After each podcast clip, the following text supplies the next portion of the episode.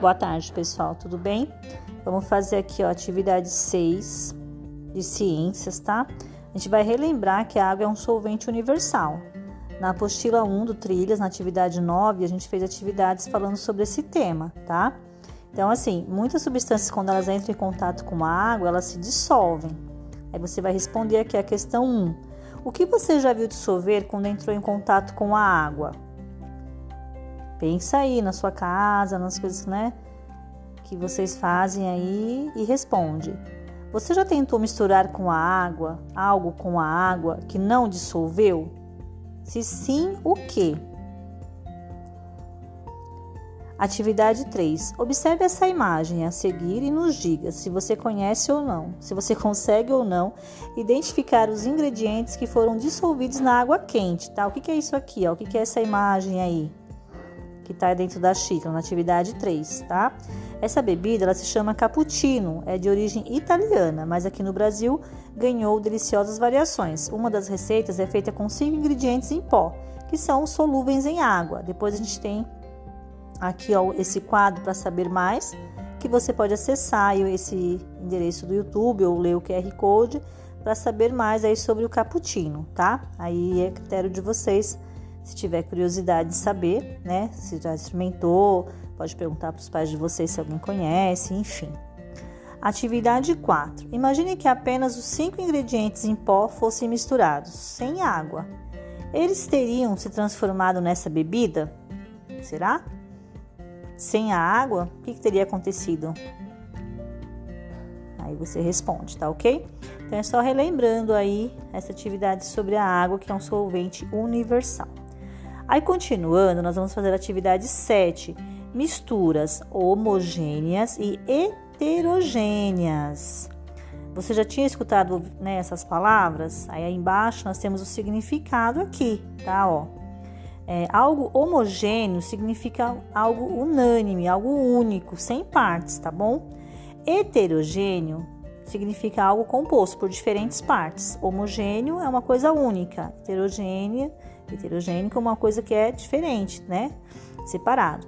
Então, portanto, quando você lê ou escuta que uma mistura é homogênea, quer dizer que quando dois ou mais elementos, substâncias são misturados, eles se tornam algo único.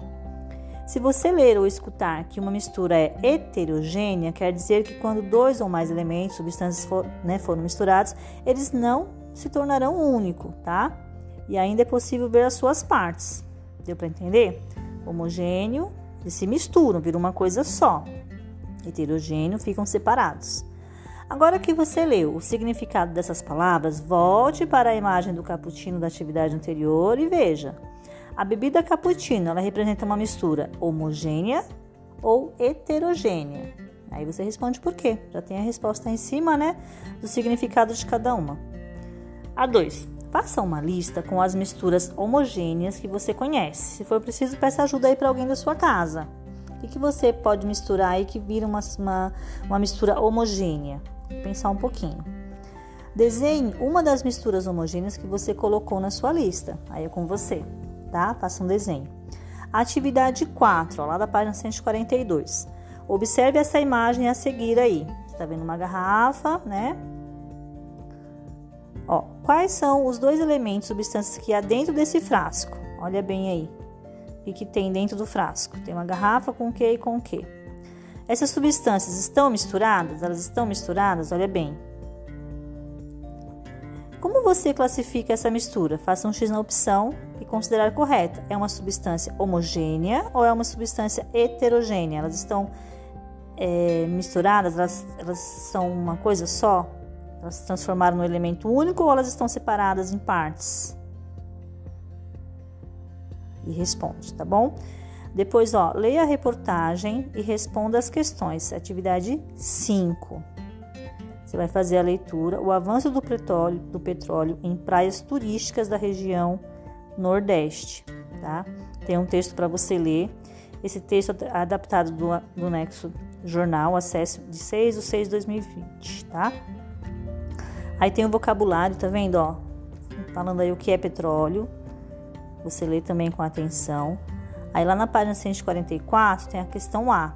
Quais impactos negativos foram causados pelo derramamento de petróleo? Você tira a resposta lá do texto. A B.